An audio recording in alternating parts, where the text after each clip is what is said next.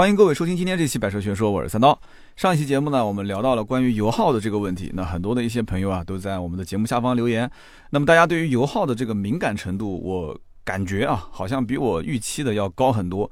那么那一份油耗的排行榜的表格，我不知道大家看了没有？上期节目我说，在我们的微信订阅号“百车全说”上面去回复啊，回复这个“油耗”两个字。结果我不知道是我节目里面说跑偏了，还是怎么回事。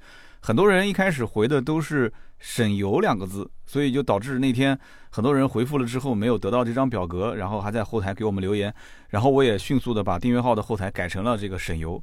但是你留“省油”我还能理解，有些人回复的是什么？回复的是表格啊，或者是排行榜，那这个我就不能理解了。我节目里面肯定没有说是回复排行榜或者是表格。这个也没有办法，因为我们音频节目，大家在听的时候肯定还在做别的事情啊。能想到说去订阅号回复关键词得到这个表格，那我觉得也算是比较用心在听节目的人了。那么今天这期节目呢，啊，我们说的这个话题是啊，有一期节目曾经提到过的。那么这期的这个节目的话题，相当于是填一个坑。啊，很多人讲我之前在做节目的时候，经常会随嘴说说一个什么话题，以后有机会再讲，然后就不讲了。上期节目的下方，我看到也不止一位好朋友留言说：“三刀，我提醒你一句啊，啊，你之前说这个小排量涡轮增压的车，呃，就是厂家为什么做三缸不做四缸，这个一定要说啊，你一定要讲。那这个话题应该讲，感兴趣的人还是蛮多的。”那么从我的角度来讲的话，我其实也很感兴趣。那么上期既然说到了这个关于油耗的事情，那表格里面基本上也都囊括了市面上主流的一些新车的油耗的参考，对吧？那这里面就有三缸的，也有四缸的，对不对？四缸也有分各种各样的排量的，一会儿我又会说到。那么到底三缸车能不能买？三缸跟四缸它的本质的区别到底是什么？现在很多人很纠结，买车的时候有一些车型它只有三缸没有四缸，那怎么办？那么还有一些车型三缸四缸都有，那我怎么去选？所以大家都比较想知道这里面具体的问题点。那么现在的市面上最让人纠结的一件事情就是，为什么有的车同样的排量，有的品牌它做的是四缸，有的品牌它做的是三缸，为什么就不能？在四缸的前提条件下，把排量做小。我也知道你三缸是为了要省油啊，节省平均油耗，呃，保持原有的动力不变的情况下，怎么怎么怎么？那你这么，那你为什么就不能在四缸的基础上去加入一些新技术？你把四缸的二点零变成一点五，一点五变成一点二，一点二变成一点零，行不行？可不可以？对不对？以前有人也想过嘛，对吧？二点零升自然吸气发动机曾经有品牌做到过八缸。那八缸的二点零，那这就很恐怖了。那为什么四缸？那同样，你八缸能做二点零，你四缸为什么就不能做个一点零呢？对吧？你八二点零，四一点零，那这我觉得是合理的。很多人会问这个问题。那在当下的这个环境里面，我觉得跟以前的这个汽车的制造和售卖的环境都不相同啊。包括政策的推动，包括造车到底是为了谁？以前在很长一段时间内，造车其实它不一定是完全为了市场。造车的黄金年代有那么一段时间，其实它就是为了速度，为了激情啊，速度与激情，它是为了赛道而生，啊，它是为了理想。但是现在基本上都是为了市场，都是为了人民币，都是为了钱，哈哈。所以因此，啊，这个里面有很多的话题要讲的话，能讲得很长。那我们把它收回来，好不好？我们收回来，就这个话我们怎么去理解？就为什么现在同样，比方说一个排量的车型，它有四缸，有三缸。那比方说市面上最常见的这个 1.5T 的发动机。很多的自主品牌用的都是一点五 T 的发动机，对吧？四缸的。那么有的是 SUV，有的是轿车。那么宝马用的一点五 T 的发动机，它就是一台三缸的引擎。那大家应该都能了解，是不是？一点五 T 的宝马的叉一，那就是一个三缸的。那这三缸的引擎，有人就不知道了。但就为什么要砍掉一个缸呢？宝马的技术就不能做四缸一点五 T 吗？啊，这是一个疑问。我们一会儿慢慢的解答，好吧？我们把疑问先都抛出来。那为什么自主品牌做的都是四缸呢？难道说自主品牌还比宝马优秀？自主品牌做四缸一点五 T，宝马偏要做个三缸一点五 T，为什么？那再比如说丰田和大众，他们的一点二 T 的发动机都是四缸的引擎，是不是？我相信应该有人开卡罗拉或者是雷凌的一点二 T 吧，那是四缸的，对不对？高尔夫一点二 T 那也是四缸的。那标致、雪铁龙的品牌，它的一点二 T 的发动机为什么就是三缸的呢？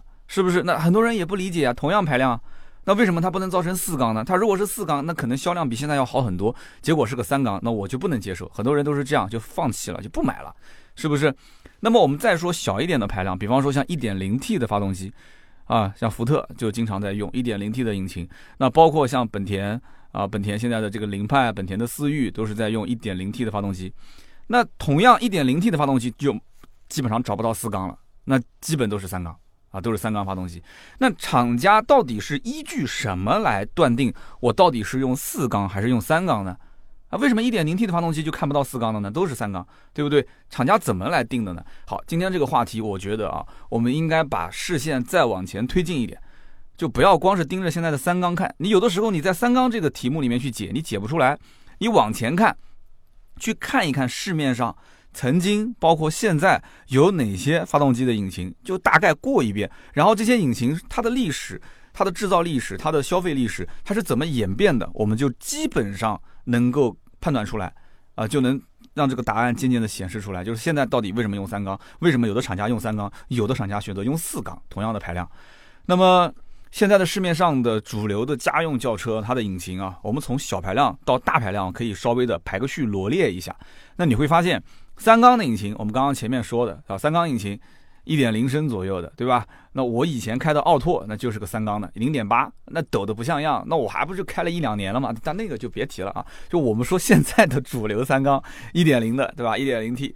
那比方说福特的这个 EcoBoost 一点零 T 发动机，包括本田的一点零 T 发动机，那四缸的发动机，那是绝对绝对的主流发动机，对吧？市面上有很多。那排量的话，从一点二到二点零。到二点五很多，对吧？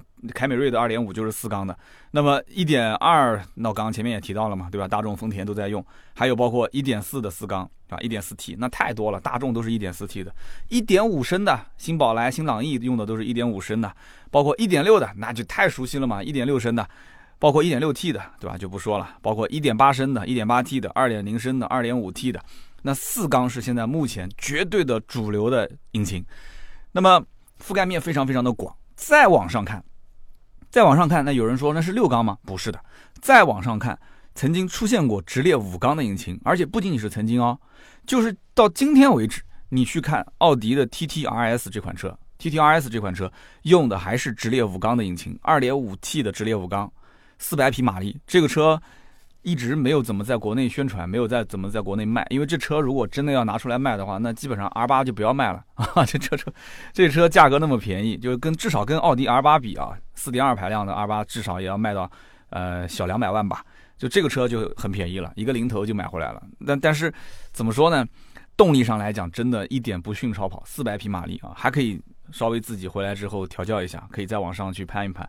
所以这种就是五缸的。啊，直列五缸的涡轮增压的引擎，所以四缸上面有五缸。那么沃尔沃曾经也做过直列五缸的引擎。那比方说以前的老款的 2.5T 的 x C 九零啊，我曾经也开过这个车。那这个车呢，开的时间久了以后，我们以前看过这个的二手车，确实发动机的整个的啊，包括动力的调教确实是不错，开起来很好。是不是你们想听我说这个车子发动机很抖？确实能听到噪音，也能听到抖动，但是那个时候，因为我们没有开过太抖的车，除非像我以前开三缸的奥拓，那我不可能拿一个 2.5T 的 x C 九零，我想都不会拿它去跟奥拓去比，我想都不会想，对不对？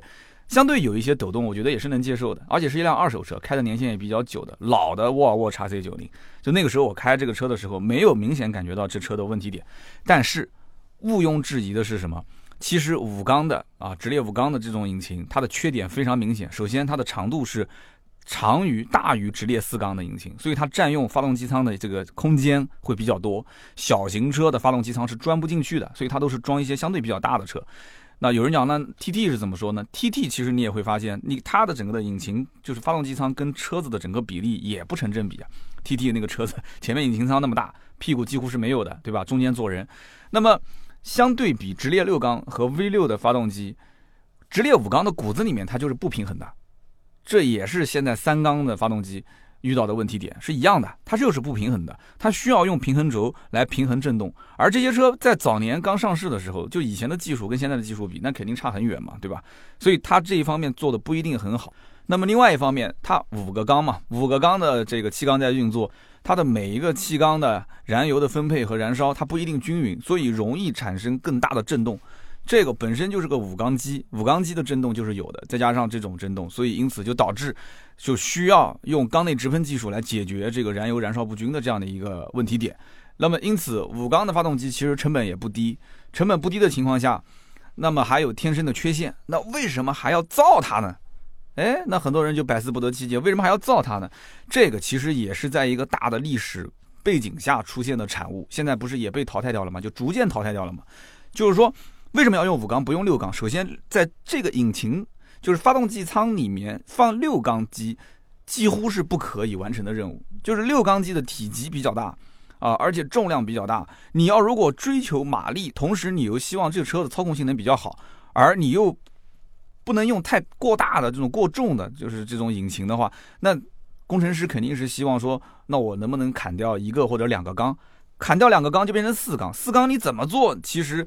它的动力都不能去满足一些啊赛车或者是性能化车型的一些需求，那么这个时候有的工程师就会认为说五缸其实是一个解决的方案，那么因此在当年可以这么讲，就引擎设计的大方向就是小型化、轻量化。那么在这个基础上，如果说工程师要保证它的马力不变，甚至马力还要更好的情况下，六缸怎么砍？砍成四缸肯定是不能接受的，所以它砍掉一个缸，变成五个缸。就算你骨子里面有震动，反正是赛车在路上跑，对吧？赛车嘛，动力要好，对吧？有点震动怕什么？所以在当年，在一九八几年的时候，很多奥迪的赛车用的都是五缸的引擎啊，都是五缸的引擎，所以拿了很多的奖，动力能保证。然后呢，它又不会设计的过于笨重，过于的体积过大。但是作为民用来讲的话，老百姓要的是什么车？老百姓要的是你成本更低，车价更便宜。是我能买得起的车，我能养护得起的车。与此同时，这个车能带来更多的动力，能带来更好的舒适性。所以，因此五缸发动机在当时其实民用市场是受到一定的阻碍的，就很明显它是有劣势的啊。虽然讲说发动机舱的设置已经负担不起六缸发动机了，六缸的引擎成本更高，对吧？消费者觉得说我现在要动力好，但是我又希望啊，我要这个体验的东西比较多，但是我又希望掏的钱比较少。油耗更省，对吧？更经济。那厂家那个时候只能说先尝试用一下直列五缸，但是直列五缸很快就被淘汰掉了。这个没办法，民用市场不买账啊，赛车市场还是很买账的。所以到现在为止，叉 C 九零也不用了，但是奥迪的 TT 的 RS 它还在用。那么在网上，我们再往上看啊，在网上看，不是那个网上，就是往上面看啊。那么就是直列六缸和 V 六的引擎，直列六缸和 V 六的引擎，那基本上我不说，大家也很清楚，都是一些什么？都是一些这种豪华车，对吧？相对比较贵的车，都大几十万的车，上百万的车，豪车领域，你首先你得有一个标，普通的车，你这个标不对，你也 hold 不住这么贵的价格，你也 hold 不住这么大的排量，所以基本就是豪车市场，先有个标贴在车上，你先认可这个标就值这个钱，然后我们再谈这个引擎是不是直列六缸或者是 V 六，那么造价呢？引擎的造价确实也比较高昂。另外一方面呢，就是全球大排量的车肯定是要征收。非常非常高的这种啊排放税的排量税的，那么在这种大前提之下，造价又高，征税又高，那这个车价高也就是理所应当的，是不是？所以因此，只有豪华车能支撑得起六缸的这种引擎的车辆。你现在看看普通的这种家用车当中还有六缸吗？啊，有没有六缸的车了？基本上是看不见了，没办法。那么奔驰、宝马、奥迪用六缸车很多，但是用直列六缸的车子好像还不多见，很多都是用的 V 六。那比方讲说，奔驰的 S 五百，包括宝马的 X 五，那现在用的都是直列六缸的引擎。那奥迪的 Q 七和奔驰的 GLE 用的就不是直列六缸的，用的是 V 六的 3.0T 的引擎。啊，这个大家要弄清楚啊。所以直六跟 V 六还是有一定的区别的。那么与此同时，如果了解过这些豪华车之前的一些历史，比方说像奥迪 Q 七，奥迪 Q 七在早年，我记得我当年刚开始进奥迪店的时候，Q 七也不是 3.0T 的涡轮增压版本。啊，有的人就知道了我要说什么了。Q7 那个时候是三点六、四点二的版本，都是自然吸气的啊。那个当时我觉得是比三点零 T 还要好开，但是油耗也很高。所以 V6 的引擎之前还出现过像三点六的版本，包括以前像丰田也出现过二点五的 V6 的引擎。那这经典车型太多了，就不一个一个说了。但是现在市面上你再去看一看 V6 的引擎，便宜的车基本都看不到了，都是那些几十万上百万的车啊，大几十万上百万。那么 V6 再往上。V 八的引擎，那基本排量就是四点零往上走了，是不是？你比方说像奥迪的 RS 五四点二 V 八的引擎，那但是现在这个引擎马上也要被更新换代掉了，所以你看引擎缸数都开始往下降，现在都要用什么？RS 五不用4.2 V8，开始用 2.9T 双涡轮增压 V6 的发动机。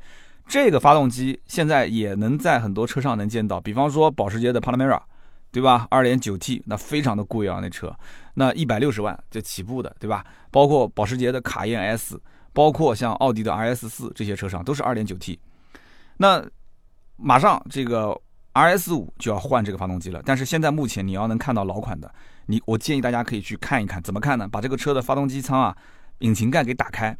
打开之后，你就会发现，我的个天哪！一颗 V8 的引擎巨大，在那个发动机舱里面，然后周边啊密密麻麻的、满满当当的塞的啊，那个引擎盖里面，你用手去伸伸不进去的，基本上每一每一处的空间都利用上了。所以，因此，你想这么一个啊，就是偏运动的车型，塞上一颗4.2的 V8 的引擎，有多么的困难？呃，就是我可以这么讲，工程师当时在想这个整个的发动机舱的布局的时候。我估计头发应该掉了不少啊，应该掉了不少。所以 V8 的引擎确实是很爽，大排量的自吸。但是就目前来讲的话，如果说要在这种性能车上去配备，还是很困难的，就是售价也很高。完了之后呢，啊，这个其实在动力方面也可以用涡轮增压来替代它。所以现在就大部分的厂家都开始不坚持用自然吸气了，都开始用小排量的涡轮。其实这个。跟 V8 的引擎来比的话，V6 已经算是小排量的涡轮了，是不是？那么再反过来看，还有哪些车用 V8 的大排量自吸啊？比方说兰德酷路泽啊，这大家都很熟悉了，是吧？兰德酷路泽4.5、4.6、4.7，像途乐啊，途乐5.6，那英菲尼迪的 QX 系列那种大排量的全尺寸的 SUV，那都很多的，对吧？所以因此。我们看到 V 八这个引擎之后，我们就知道了，那都是土豪的世界，那不是一般人能买得起的。那这些车基本都是上百万，对吧？大几十万、上百万，而且就算不上百万，那你家里至少也得有个矿，对吧？要不然的话，你怎么能用得起？这油耗都是闭着眼睛想都知道，踩一脚油门那都是多少钱，是不是？玩兰德酷路泽的这些人在路上呢，你别看是个丰田，那比那些开奔驰、宝马的，我觉得又有钱又有时间。因为他玩这个车子，他得有时间去越野啊，对不对？有时间去自驾游啊。那些开奔驰、开宝马的，天天可能都窝在写字楼里面，天天都是忙于混什么酒酒局啊，对吧？应酬啊，天天求客户啊，求爷爷告奶奶的。那些开兰德酷路泽的人，可能都不用，他财务早就自由了，都出去玩去了，对吧？他可能一半的时间在玩，一半的时间在修车。有人讲，哎，丰田车怎么还要修啊？你只要去越野，出了点问题该修修嘛，这不很正常嘛，对吧？你就轮胎破了你也得修啊，是不是？那有人讲说，这个 V 八引擎再往上还有没有？那当然是有了，对吧？只要有钱，我都可以给你造。再往上，你比方说六点零以上，大多都是一些十二缸的发动机。那网上最有名的段子就是那个辉腾。是不是啊？说啊，开个车刹不住了，前面左边停一辆宝马，右边停一辆大众，我撞哪个？那肯定是想撞大众啊，赔的便宜嘛，对吧？赔的钱少一点，结果一撞，司机下来讲，我这是 W 十二，你没看见吗？W 十二缸的。其实这个段子有个 bug，有什么 bug 呢？它即使是 W 十二的辉腾，撞屁股又不是撞发动机，对不对？同样撞宝马的屁股跟撞辉腾的屁股，我觉得还是赔宝马比较贵，所以撞辉腾的屁股是对的。这个故事应该改一下，应该讲正面撞，左边一辆宝马，右边一辆辉腾，到底应该撞哪一辆啊？如果是个小宝马，宝马的一系，宝马的三系，那我可能是选择撞宝马。但是你正面你也确实看不出哪个是 W 十二啊，所以这个故事有点 bug 啊，我们我们就不去讲了，讲讲的没意思了。这，那么继续往下聊啊，就这个 W 十二。呃，现在在售的也有，大家知道辉腾已经停产了，对吧？在售的版本 W 十二也有。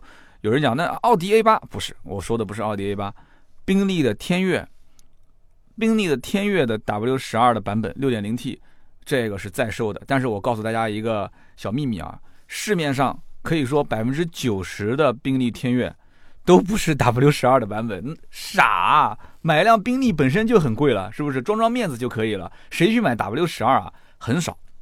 啊，你即使看到那个 W 十二后面标给你换了，那那个也不是真的 W 十二的宾利添越。我可以这么讲，百分之九十路面上的都不是，都是 V 八的版本，绝对不是 W 十二的。那当然了，也有像凯迪拉克 CTS V 啊，像这种车，我相信那个性能车爱好者一定知道的，对吧？我记得当年，呃，开凯迪拉克 CTS V 的那个兄弟，陪着买奥迪 R 八的兄弟到我们店来提车，然后提完之后晚上聚餐，好像这故事我两三年前我说过。然后聚餐的时候，当时我也在，然后一帮富二代啊，有停保时捷的，停在停车场里面；有开奥迪 R 八的，对吧？然后有开小牛的，哇，兰博基尼停在那边一排。然后这个哥们儿呢，就是开了一辆凯迪拉克 CT-S V。然后当天我们是在红山路大排档吃饭，然后正好来了一帮大学生，哇，好多好车拍照片，啪啪啪啪啪，哇，保时捷啊，兰博基尼啊，这个法拉利啊，拍拍到最后，哎，怎么一辆凯迪拉克停这边啊？然后大家就。觉得很难以理解就走了，其实那是一辆凯迪拉克 CTS V 啊，V 八的六点二机械增压，非常变态的一辆车，就正儿八经的属于是扮猪吃老虎的一辆车型。当然了，你想扮猪吃老虎，但实际上你并不是一辆猪，对吧？你不是一只猪，所以你要付出的代价就比较高。什么代价呢？那就是。不是在加油站，就是在去加油站的路上，对吧？所以那个哥们儿除了家里面有一辆 CTS V 以外，他又买了几辆车。但是他好像就喜欢大排量的，还买了一辆 LX 五七零。但是后来又买了一辆奥迪 A 四 Allroad 啊，这个算是他们家比较小排量的车了。平时代步，说哎，这车感觉开起来也挺不错的啊，动力也挺好的。你想，一个开大排量的车的人，突然有一天开一个 A 四 Allroad 在路上，他说哎，这车感觉排量还还不错啊，我以后我还是买这种小排量的车开开算了。你看，所以这个。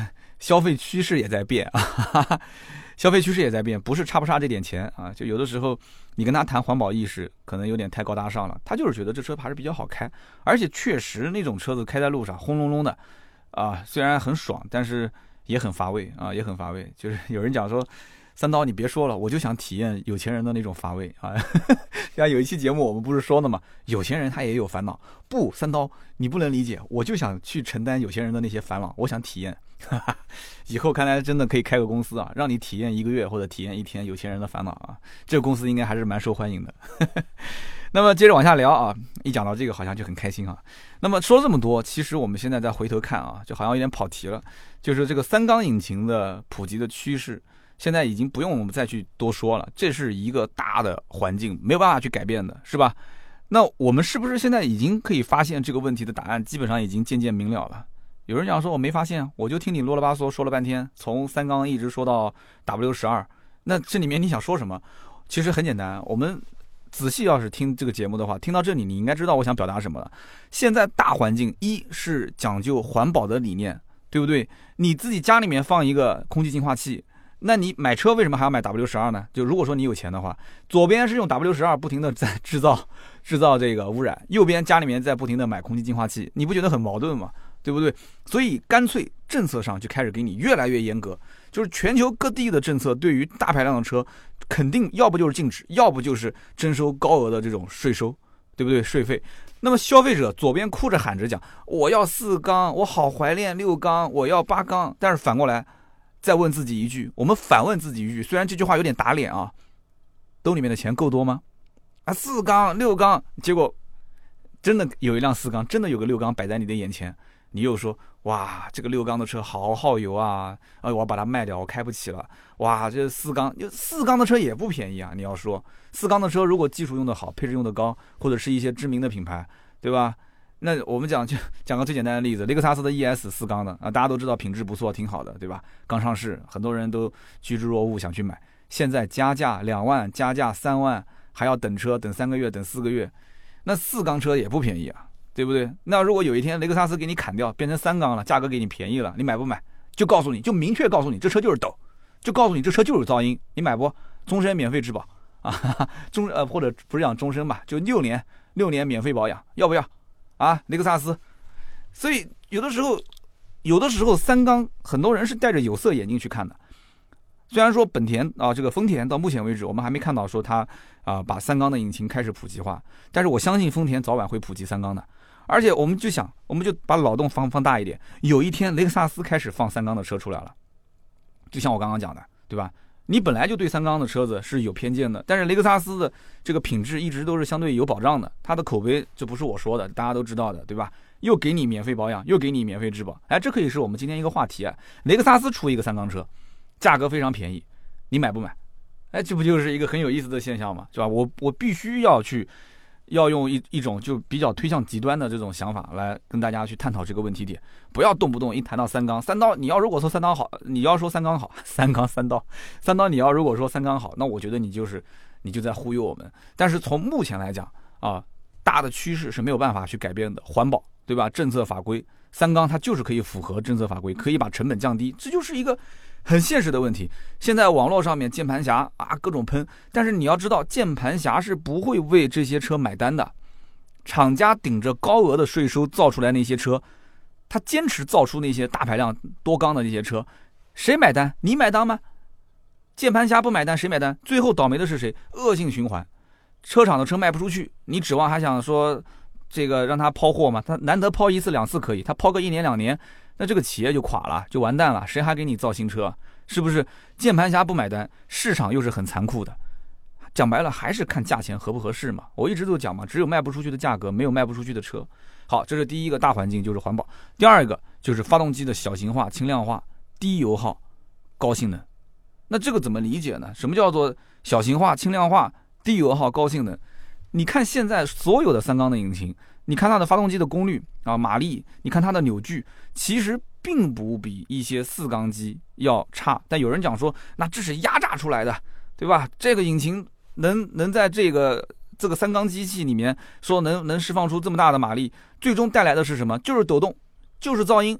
那我就反问一句，你试过吗，哥们儿？开过吗？真的那么抖吗？啊，真的那么有噪音吗？我我开过那么多的三缸车，从早年的英朗开始，对吧？早年 G R 六啊、G R 六、英朗到凯越，到后来领克零三，对吧？包括本田的一点零 T，一开始思域这些车，凌派，他们都去试过了。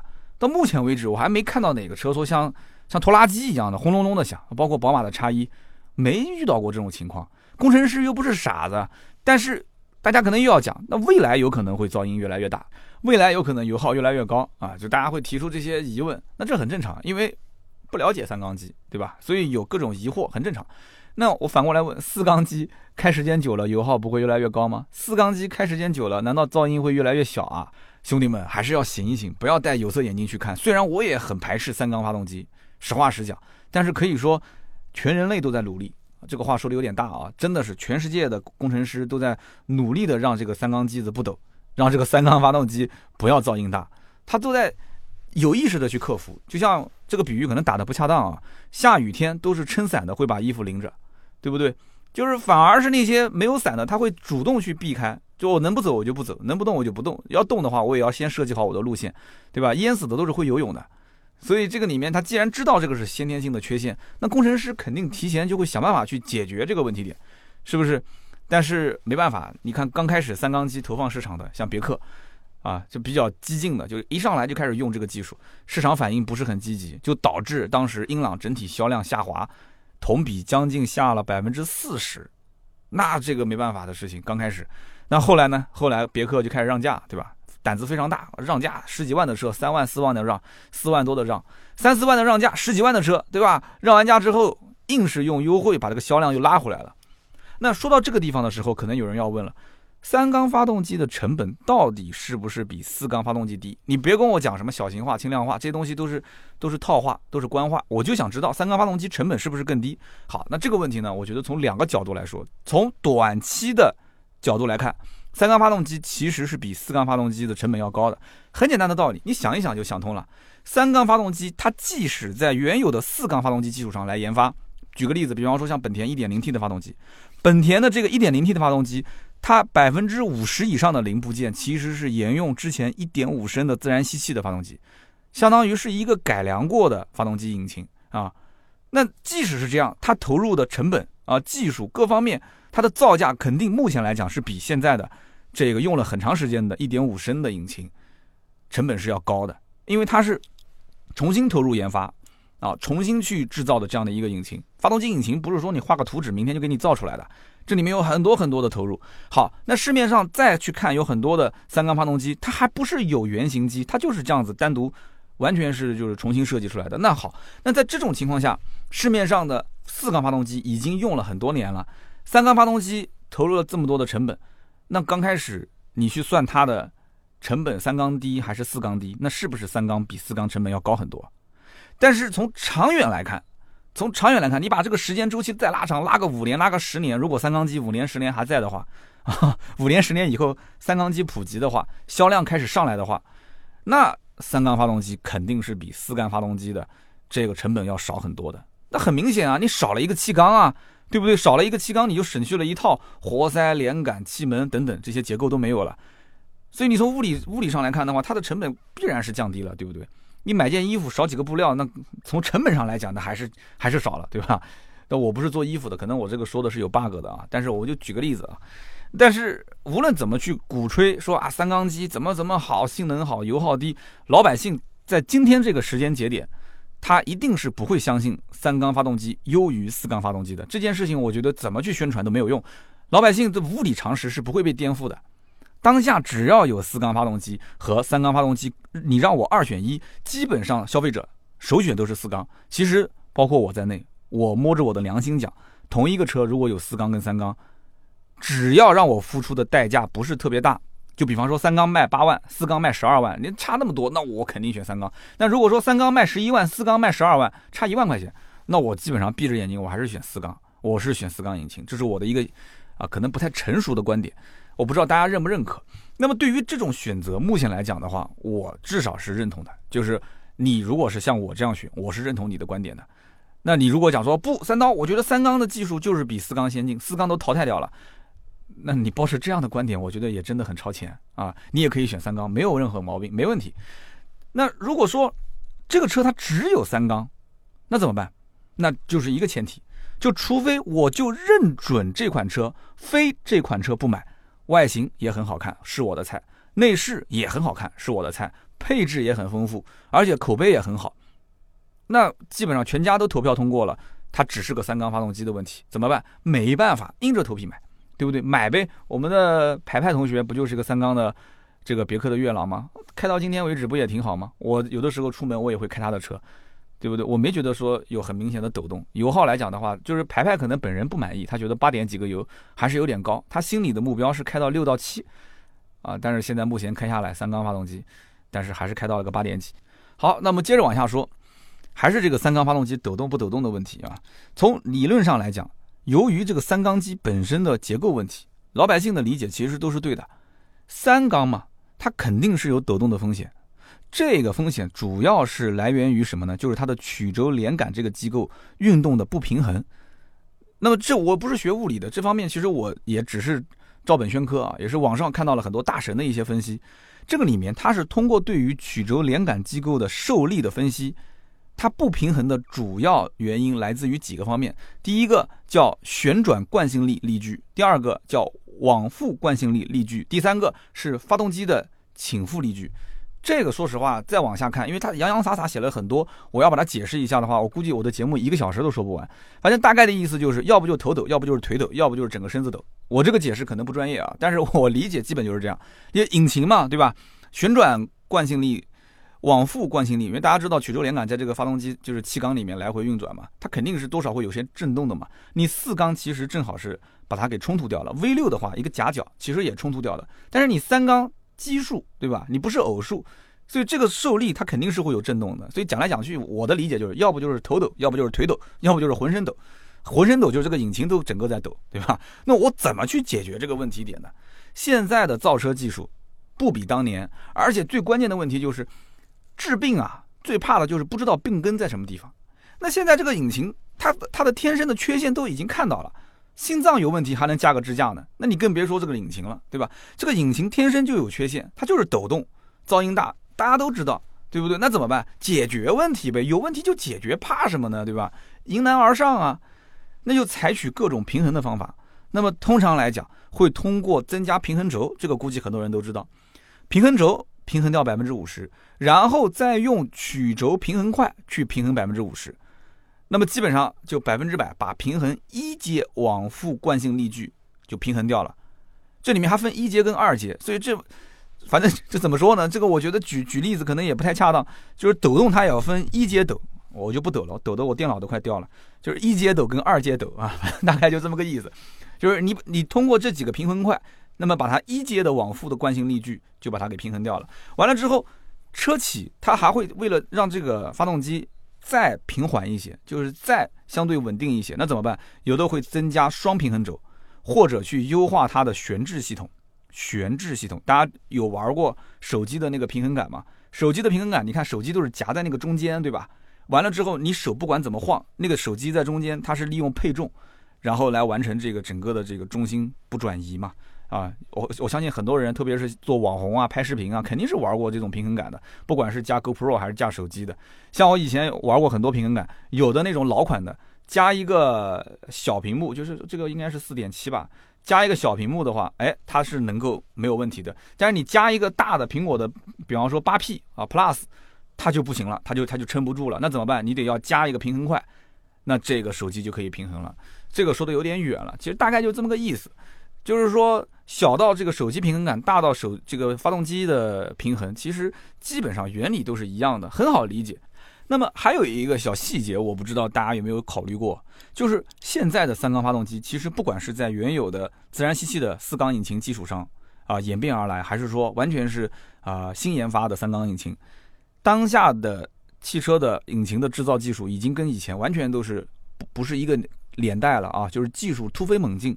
所以，因此，你想到没有？就是现在的新的三缸的引擎，它其实运用了大量的新技术，它可以把很多的先进的技术放到现在的这个引擎上面去运用，对吧？比方说侧置多点直喷、可变气门生成、可变气门正时系统，那这些可能有些车上也在用。但是三缸引擎同时具备可变气门生成、可变气门正时，包括电控涡轮泄压阀，包括阿特金森循环，把这些都用上。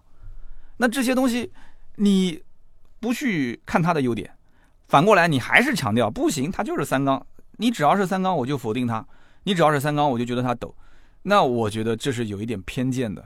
就是你如果说完全没办法去选四缸，就这个发动机，它就这个车只有三缸引擎，我建议各位可以去看一看，它具不具备可变气门生成、可变气门正时系统啊，侧置多点电喷，包括电控涡轮涡轮泄压阀，包括阿特金森循环这些，你可以去看一看。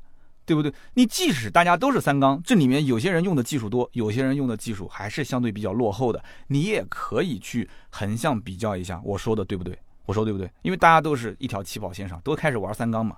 好，那么对于三缸发动机，我的看法，我刚刚前面其实已经说过了。这首先是一个无法避免的一个大趋势，但是我同时也确实不太能接受这个事实。我还是希望四缸引擎能再卖的时间久一点啊。三缸跟四缸，如果让我二选一的话。但凡付出的代价不大的话，我还是选四缸。如果有一天四缸征税都征的很多，但是三缸符合免税或者是少征税的条件，结果成本很低，价格很低，那我可能那怎么办呢？那就还是顺应趋势呗，对不对？放弃所谓的消费市场的那一点点对于操控、对于驾驶激情的需求，你就把它当成个工具，只要能把我从 A 点带到 B 点，只要能省油不坏，那不就行了吗？那只能是这么想了，还能怎么样呢？是比较悲观吧，这样的一个想法。那么对于同样的排量的引擎，厂家为什么有的造四缸，有的造三缸？今天节目其实绕了半天，这个话题可能有人觉得三缸三道你到现在还是没说具体的点，那我们就稍微具体解释一下。其实这个道理很简单啊，很简单。发动机的引擎如果是四缸，大家想一想，那么单缸的排量是不是要算好？单缸排量是多少？如果四缸是二点零升的，不管是自然吸气还是涡轮增压，它单缸的引擎其实就是零点五升。对吧？四缸二点零升，单缸零点五升。那如果四缸是一点二升呢？那么单缸就是零点三升，对吧？以此类推。那么这个里面就会有一个叫做最优化汽油机效率的问题，就是你单缸到底把它设计成零点三、零点四还是零点五升？那么业界有一个说法啊，我不是汽车工程师，我只能说我看到的业界有个说法是单缸零点五升的汽油机，它实际的效率是最优解、最优的一个。解决方案，单缸零点五升。那么大家想一想，二点零升四缸机现在是不是很普及？就是很多的一些车，包括像帕萨特啊、迈腾啊，它的这种，包括像大众很多系列车型，EA 八八八的发动机二点零 T，它那么普及，其实单缸零点五升，在工程师的眼中它是最优解，是不是？好，那我们现在反过来讲，那么现在的涡轮增压越来越普及。排量不需要那么大的前提条件下，而且相应的政策法规也开始要求你把排量缩小，对吧？那么这个时候，一点五升它的最优化的是几缸？大家想一想这个问题点，就单纯从这个汽油机效率的方面，我们不去谈抖动跟噪音啊，一点五升它的最优化是多少？那不就是一个三缸发动机吗？三缸的引擎啊，对不对？因为单缸零点五升是汽油机效率最优的解决方法。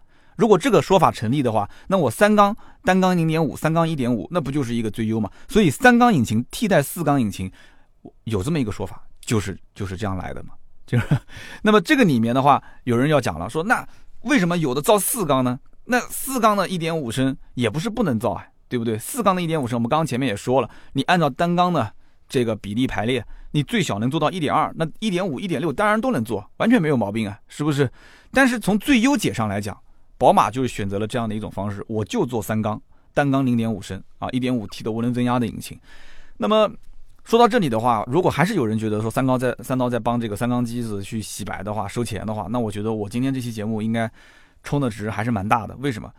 那我就发财了，因为基本上大绝大多数的我所了解的品牌都在研研究研发或者是投入使用三缸发动机，那他们都要去洗的话，那我这节目真的我我今年一年我都我都在帮他们去洗三缸发动机了，是不是？那其实发动机气缸数越多，发动机运行越平稳，这句话还是要在节目里面给大家去说清楚的，这个道理我相信很多人应该也懂。我刚刚前面也说了，三缸发动机它的抖动、它的噪音，这是不可避免的，只不过大家想办法去解决。那么我们今天也提到了四缸、六缸、八缸，甚至十二缸的引擎，所以这句话一定要讲：发动机气缸越多，发动机的运转越平稳。这件事情就是事实，是没有办法去推导的，没有办法去推翻它的。这个原理大家其实很清楚的。六缸的这个发动机。和四缸的发动机去跟三缸的发动机对比，三缸完全在这方面，在平顺性方面，在稳定性方面是没有优势的。那么在这一点，我相信啊，我举个例子，很多人就很清楚了啊。这就好比上班，那上班一天是二十四个小时，对吧？二十四个小时，如果说四个人过来轮班，四个人就是相当于是个四缸引擎嘛，对吧？四个人过来轮班的话，那每个人就是工作六个小时，每个人工作六个小时，这个六个小时里面。还不是说每个人的工作效率从第一分钟到最后一分钟一直都是保持最高效的，对不对？他可能高效的工作时间四个小时，还有两个小时的可能是划水啊、休息或者怎样。所以你看似四个人每个人六个小时把一天二十四个小时都填满，但是实际上这整个二十四小时的工作效率并不是最高的。大家应该能理解这样的一个说法，对吧？好了，这个时候如果说这个工厂来了。六个人来倒班来换班，或者来了八个人来换班，或者来了十二个人来换班，一天仍然还是二十四个小时。请问这个时候会出现什么样的现象？这个时候其实会出现什么？出现大量的工作时间是重叠的，大量的工作时间重叠，那不相当于就是我的高效的工作区间就把你的低效率的工作期间给替代掉了，对吧？你工作效率不高，那我这时候可以顶上。工作效率就整体的工作效率自然也就提高了，而且整个工作的推进的进度也就自然加快了，这很好理解。所以说，六缸引擎、八缸引擎、十二缸引擎，就相当于二十四小时轮班，四个人干二十四个小时，还是六个人干、八个人干，还是十二个人干，在同一个时间节点。啊，四缸、六缸、八缸引擎同时一脚油门踩下去，开始让它去工作，咚咚咚咚咚咚，开始引擎开始工作的时候，气缸开始工作的时候，那我们很容易理解，对吧？它的整个的工作效率、推进速度，六缸、八缸肯定是更快的。所以这就是所谓的为什么开六缸车很爽，开八缸车很爽，加速很线性，对吧？油门动力输出持续的在，就感觉很澎湃，那个动力就踩不完、用不尽的感觉。为什么？就这个原因。但是换句话讲，同样，你要如果如果作为一个老板。一天二十四个小时，明明明四个人能把工作干完，你会用六个人干？你会用八个人干？你会用十二个人去干？那你要如果是这样一个老板，我觉得那你真的是有钱了。你是开福利院，你那是对不对？你开的工资更高啊，开的工资更高。那你要干什么呢？你得要有有有客户爸爸能给你把这个单给买了，对不对？要有人能消费。你二十四小时到底造的是什么东西？你用十二个人来干这二十四小时的活，你起码你造出来的成本你要摊销给你的买家，让买家能承担。现在关键问题是买家现在这个局面他承担不了，中间还要再收很高的税费，对不对？又不环保，所以因此这样来看的话，现在啊一天二十四个小时变成三个人来工作了，变成三缸了，三缸。与此同时还要进行什么什么平衡感、什么配对啊这些。呃，不就是三缸，就是三个人来工作，同时还要辅助一些机器啊。明明是用手在干的，现在要用机器人来干了，就是必须要用人加机器配合在一起干。那怎么办呢？那不就变成了全球的车企？其实就相当于是在裁员嘛。啊，用引擎来讲的话，就是在缩缸嘛，在裁缸、裁裁缸、减缸，对吧？长远来看，三缸发动机制造成本就是比四缸低的，这个是不用讲的。节省成本是必然，就是政策法规苛刻了，厂家想办法去。至少能够应付这个法规，就是过及格线，这也是必然。那么这么多的必然，我们再回看现在的环境，我们国家是二零二零年汽车，呃，生产企业的乘用车平均燃油消耗量要降到五点零升百公里，就是说你到了五点零升百百公里，就所有你造的车平均在一起，燃油消耗量五点零升百公里，那就是过及格线。那想要解决这个问题，基本上车企用的都是少缸，少缸就是四缸变三缸，对吧？用增压啊，涡轮增压，用多档的。多档位的低速的变速箱来解决，所以很多能看到原来用 AT 的，现在用这个 DCT 变速箱。但是用了 DCT 变速箱之后，很多的消费者不买单，还是希望用 AT。那这里面只能是一个平衡啊，用市场和这种政策法规之间的两个双重压力来进行平衡。那么至少在目前为止，这一套就是用少缸加增压加多档位低速变速器来配合解决，至少能在 NEDC 的实验工况下。能够做到一个相对非常非常省油的一个成绩，那实际上是不是省油，这个另当别论了。但是跑 NEDC 的成绩能跑过去，能跑过去就能过关，能过关就能造车，就能上市卖，对吧？要不然你连上市卖都卖不了，那不就是跟之前丰田的八六跟斯巴鲁的 BRZ 说退出中国市场不卖了嘛？那不就这个原因嘛，对吧？车子的排量比较大，车子的重量比较轻，那这个整个的实际上卖不了几台车，还占用在中国的资源。因为它的平均油耗，对吧？这是有一个很苛刻的要求。好了，现在 B R Z 前段时间斯巴鲁中国又开始宣布正式的，就是引入正式的再重新回归在中国来进行销售。什么原因呢？不就是因为斯巴鲁前段时间在中国开始这个售卖新能源车嘛？因为新能源车的车主的消费，就包括生产消费啊，就导致现在它有了这个基数可以拉平均，可以拉平均它的燃油这个消耗量。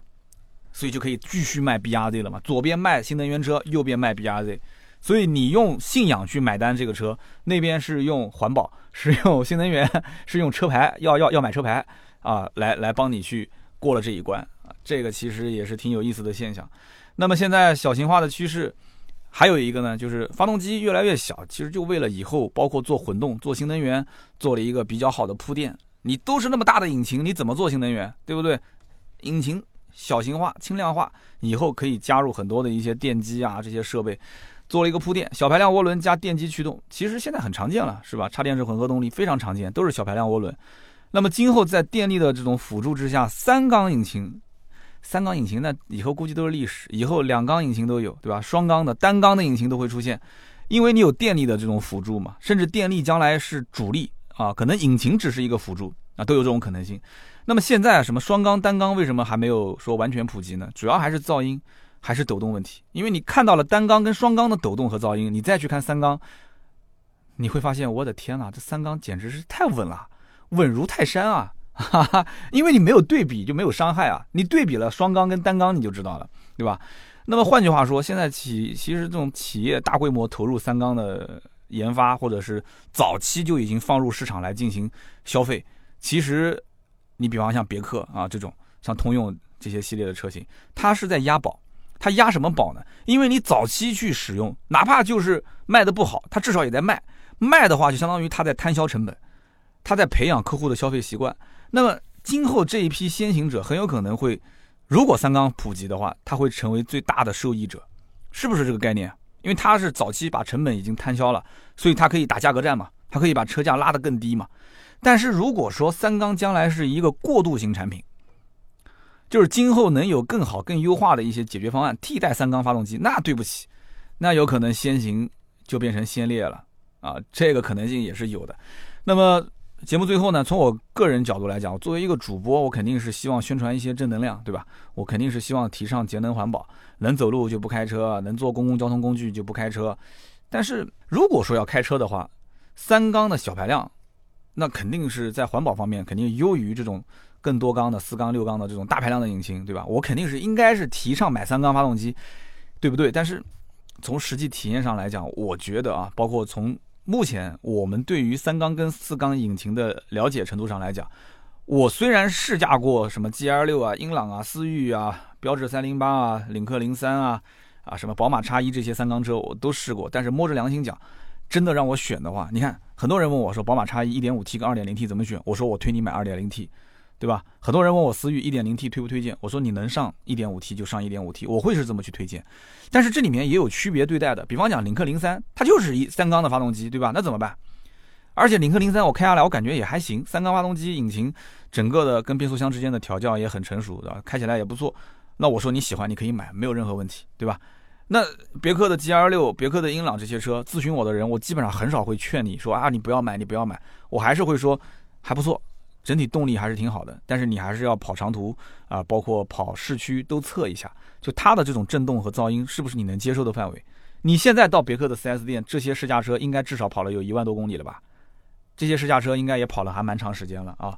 所以三缸的一些天生带来的这些问题点。啊，还是要让消费者自己去体会。你要能接受，买没有毛病。你说要是坏，那倒不至于。那无非不就是用了以后可能会稍微震动啊，噪音会大一些，无非就是这么一点问题。能不能接受？四个，我还是那句话，四缸引擎你开的时间久了，也会越开噪音越大。你难不成还越开越小吗？油耗也是一样的，越开你要如果不经常保养，火花塞不怎么换，不勤保养的话，那也有可能油耗越开越高啊。对吧？你就是哪怕四个轮胎气不怎么打足，平时轮胎亏气的状态，油耗也会变高啊！你不要老把这个锅丢给这个三缸引擎啊，是不是？那实际情况来看的话，其实无论怎么去讲三缸四缸啊，你说三缸好，四缸怎么样怎么样，没有用，没有用。老百姓不会颠覆自己的物理常识，老百姓能选四缸还是选三缸。而且从我个人角度来讲，就目前这个时期啊，厂家其实如果想要把三缸大力的推广，还是要下一点狠心，要对自己狠一点。啊，要做什么呢？比方讲，做发动机的终身质保，啊，发动机和这个变速箱的这个终身质保，包括免费的保养，你要用这个来捆绑消费者。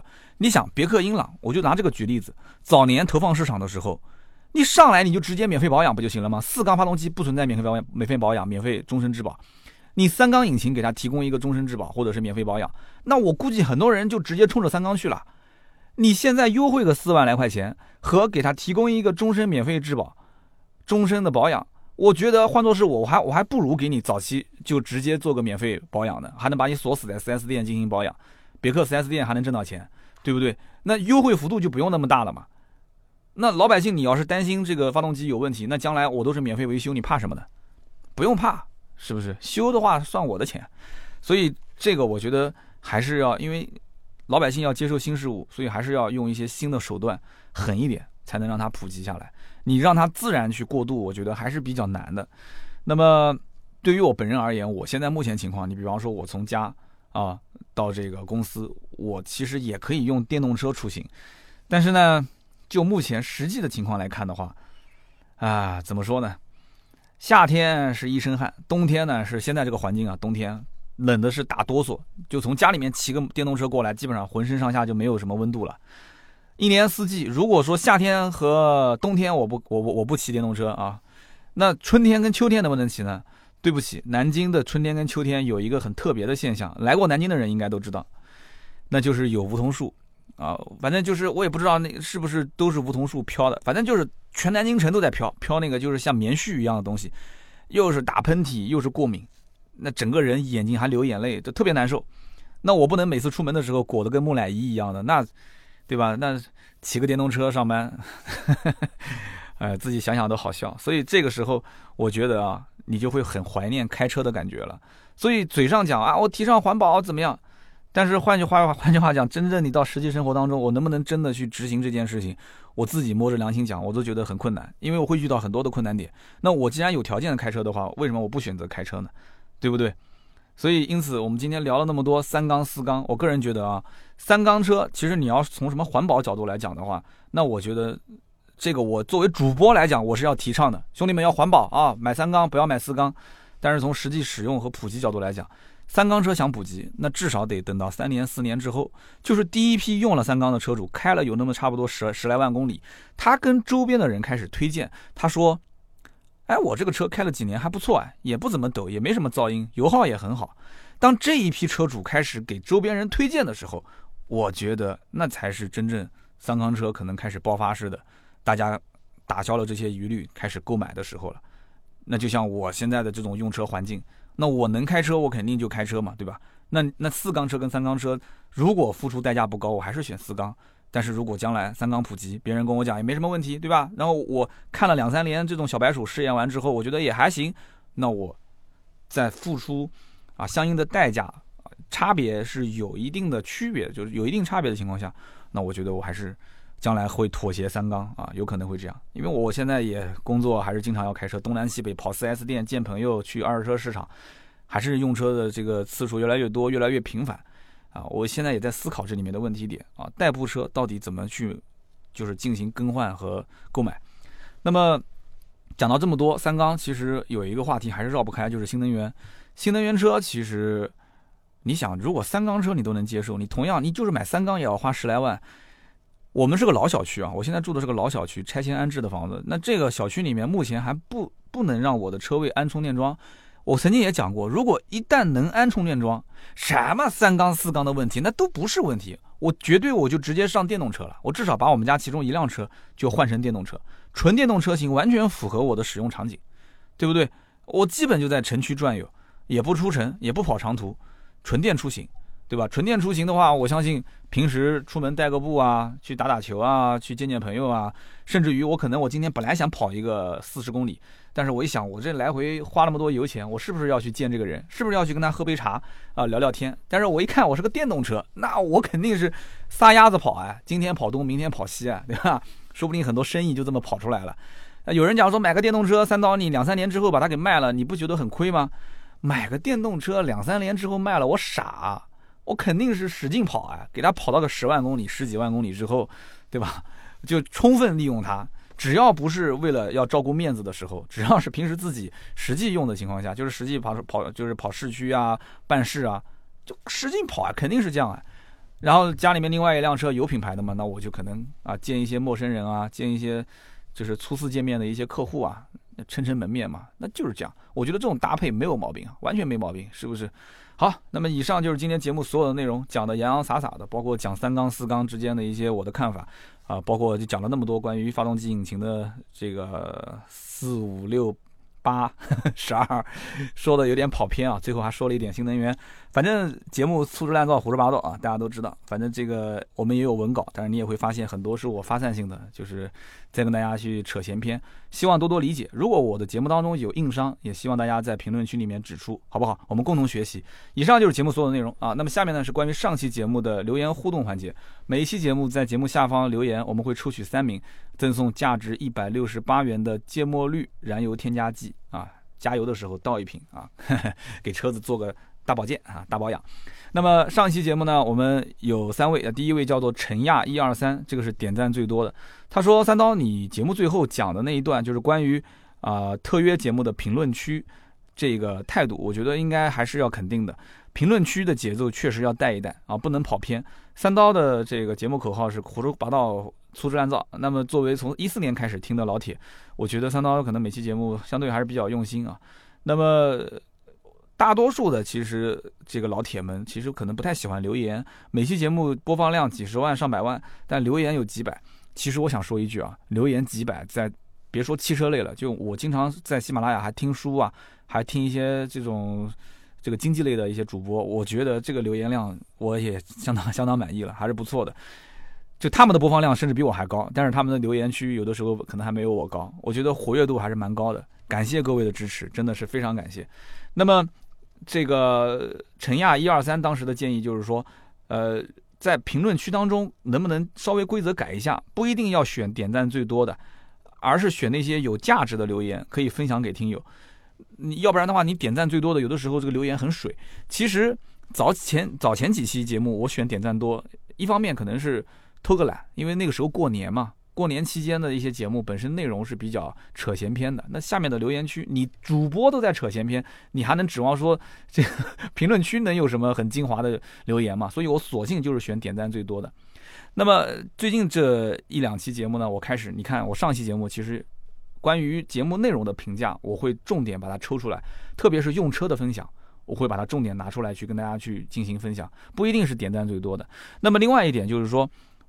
就是你提到了前半部分，就是关于特约节目。我今天在节目当中还是再次强调一点，特约的节目，我第一个啊，我从我角度来讲，我怎么引导呢？我只会选择正面的，就是说这个车哎还不错，挺好的，就正面的这种留言，我会选择给你发放奖品，而且奖品今年会变多，而且这个价值相应的会变高。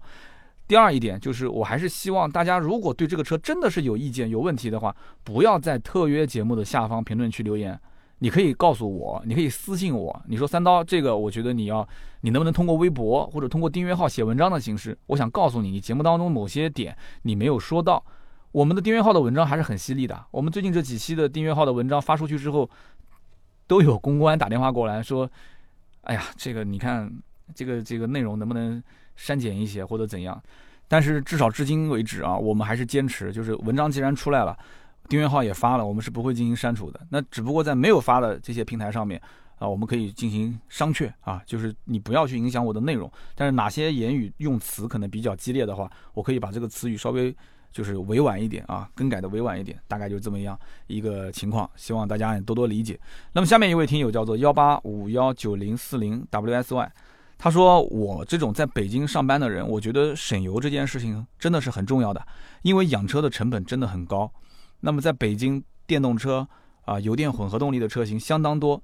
说三刀现在节目还是蛮接地气的。他说我是从一六年开始听的，那啊非常感谢，非常感谢。那其实北京我看到很多点赞啊，很多人点赞这条留言。北京的听友特别多，我也能理解。我在北京也经常出差，北京的生活成本，我觉得一大部分就是来自于车子和房子。车子呢？是里子，房子是面子。北京人他也讲一个面子，对吧？大老爷们儿出去，不管是谈个女朋友啊，还是谈生意啊，还是跟哥们儿一起出去喝个酒什么的，那这个车子是不能太掉面子的，对吧？那房子在北京，那压力就更大了。全国最贵的几个城市，对吧？我就不一个一个说了。所以我现在回想一下，确实也能理解。上期节目我其实一直在强调，就一辆车的油耗有可能不是你最终选定一个车的根本因素，但是打心底里面来讲。很多人还是很在乎油耗的高和低，因为直接影响到养车成本。好的，那么下面一位听友，下面一位听友叫做九合一框，九合一框，他说老司机一言不合就飙车，好车费油，好女费汗。